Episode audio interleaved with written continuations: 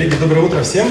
Спасибо, что пригласили и дали возможность перед такой аудиторией выступить. Э, я сегодня буду рассказывать про графикацию. Это модный тренд, который в наши дни очень мощно проник в нашу жизнь. И я хотел бы начать свое выступление с простого вопроса аудитории. Скажите, кто из вас в реальной жизни сталкивается с графикацией? Поднимите, пожалуйста, руку. Понятно, не так много. Тогда второй вопрос. А у кого из вас есть э, карточки набора миль авиакомпаний?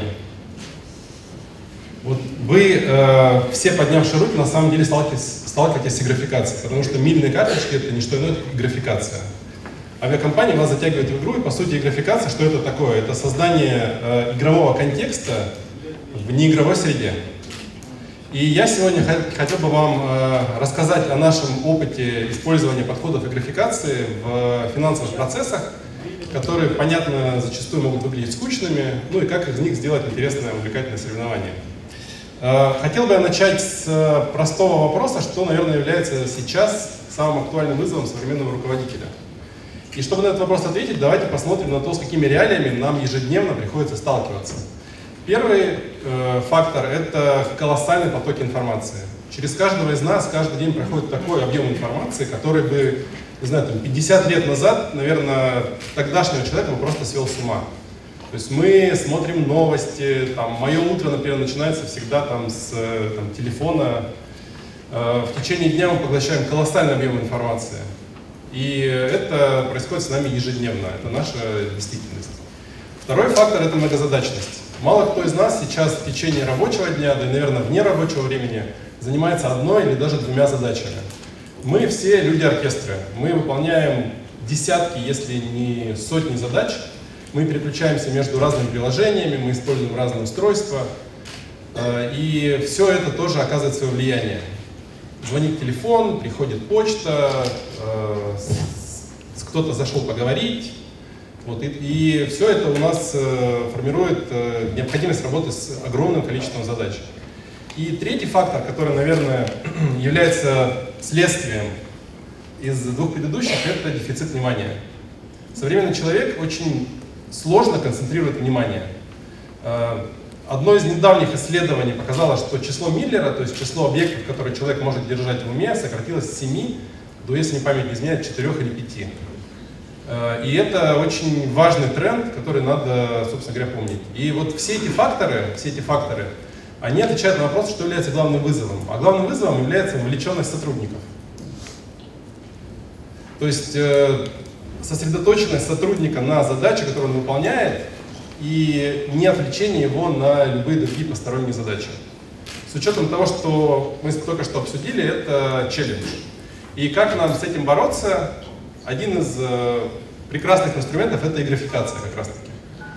Э, помимо того, что э, есть исследования, которые показывают, что графикация это действительно вещь, которая позволяет, например, гораздо получать лучшие результаты обучения. Это тренд, который используют ведущие компании мировые в своих ежедневных процессах. Вот. Кроме сухих цифр, есть конечно, у нас у всех понимание, что человек, который играет, отличается от человека, который учится или работает. Они выглядят совершенно по-разному. И поэтому э, и графикация нам нужна. Э, теперь, как нам, собственно говоря, это реализовать? Что такое графикация? И это целая теория, целая наука, но давайте начнем с самых простых вещей. Э, базовыми элементами графикации, или там PBL, являются три базовых элемента это очки, points — это бейджи, badges, и это списки лидеров или leaderboards. Вот эти три элемента, в принципе, это достаточный костяк, на котором можно построить уже систему графикации. То есть э, нужно создать игровой контекст, в котором дать возможность людям зарабатывать очки, за какие-то определенные уровни или какие-то определенные события получать бейджи, ну или значки, и результаты эти показывать в виде списка лидеров. Вот. В принципе, концепция достаточно простая. И мы ее опробовали в конце 2014 года, попытавшись внедрить ее в процесс финансового закрытия. Для того, чтобы дать вам почувствовать э, специфику нашего процесса, я скажу несколько слов о том, как лаборатория Касперского выглядит глобально. Э, мы присутствуем э, в 200 странах глобально. У нас открыты офисы в 34 странах. Понятно, что исходя из этого у нас очень диверсифицированные, разрозненные команды, в том числе и финансовые. То есть у нас многокультурная среда, э, люди, которые находятся в разных часовых поясах, в разных локациях, и все это, понятно, усложняет процесс мотивации, процесс контроля достижения целей. И э, как раз таки с этим нам помогает и графикация. Вот. Что мы сделали для того, чтобы сделать процесс закрытия более увлекательным и более соревновательным? Мы начали с того, что мы а, создали систему очков. Я думаю, что вам, наверное, здесь не очень видно, ну, наверное, это была не главная идея, это, в общем, форма, которую мы заполняем по итогам каждого финансового закрытия. Каждая бухгалтерия каждого юридического лица получает определенные очки за выполнение нужных действий. То есть мы тем самым поощряем нужное нам поведение. Мы поощряем своевременное закрытие, мы поощряем точность финансовых данных, мы поощряем правильное заполнение нужных форм.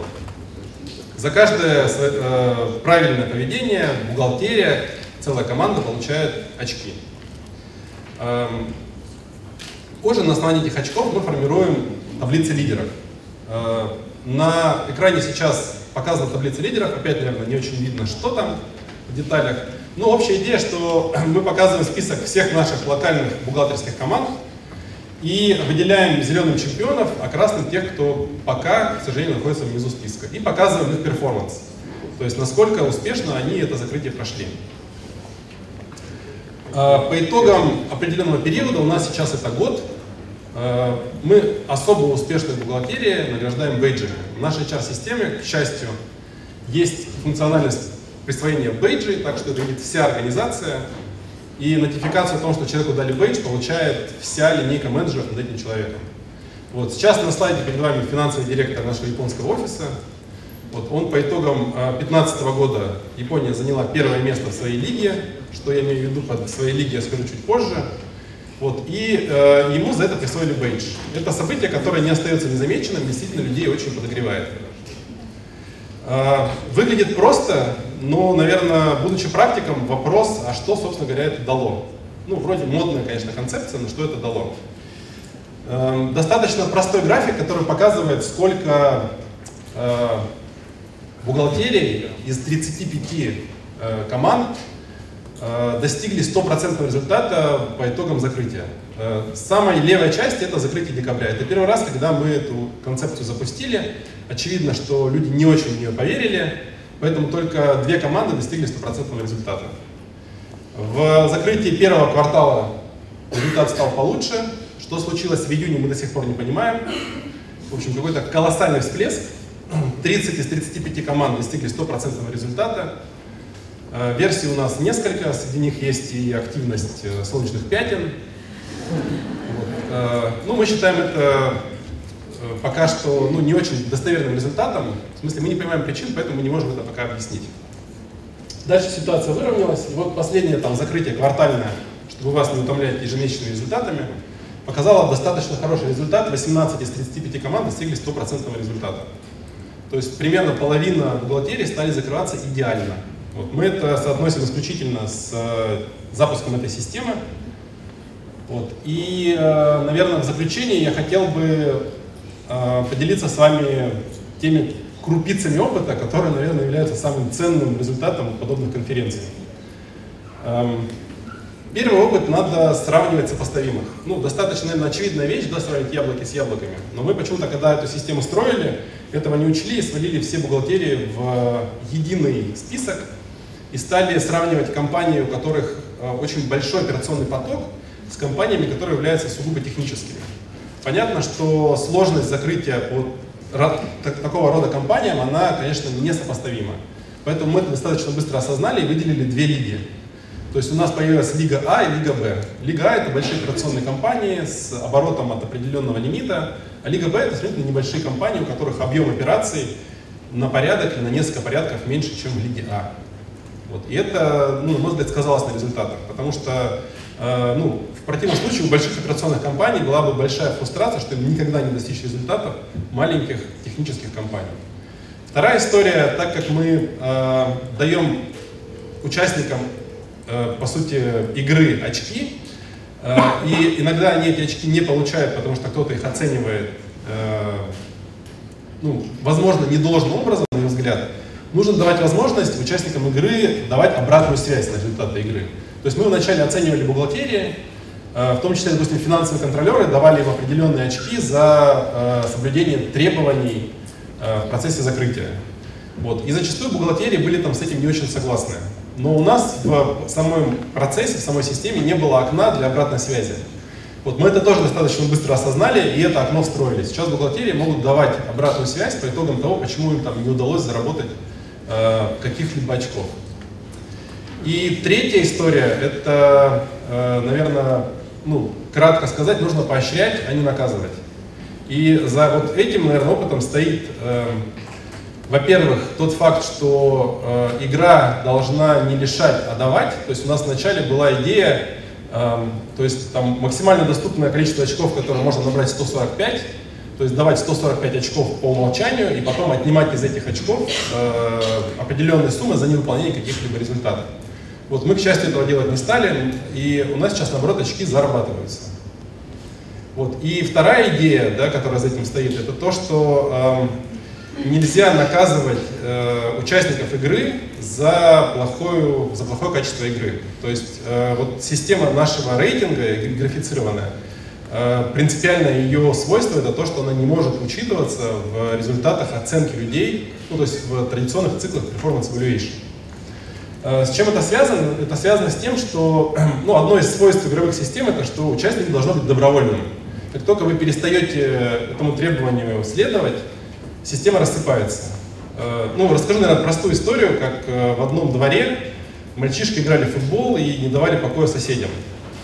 И все только, в общем, что, что только не придумывали. И закрывали спортивную площадку, и гоняли, и обливали водой. В общем, вариантов было много, но они продолжали играть в футбол. И тогда один из соседей придумал гениальный ход. Он стал мальчишкам платить по 100 рублей за игру. Они стали играть с еще большим энтузиазмом. Потом, через две недели, он стал платить по 50 рублей за игру. Они стали играть с меньшим энтузиазмом, а потом он перестал им платить. Догадайтесь, что случилось? Футбол во дворе прекратился. Никто не стал играть в футбол. И поэтому э, вот здесь важное э, свойство – это нужно соблюдать баланс. Э, у нас был э, большой вопрос, как, собственно говоря, поощрять участников игры. Э, может быть, там выплачивать какие-то дополнительные бонусы за там, высокие результаты. Но мы, э, помня этот пример, Э, приняли сознательное решение, что у нас нет никаких монетарных поощрений за хорошую игру. Вот. Что мы делаем? Мы награждаем участников игры бейджами, и кроме того мы еще даем им статуэтки. То есть те, кто занимает первые места по итогам года, получают статуэтки, но в целом мы считаем, что это ну, не тот стимул, который э, прекратит футбол во дворе, если его не будет.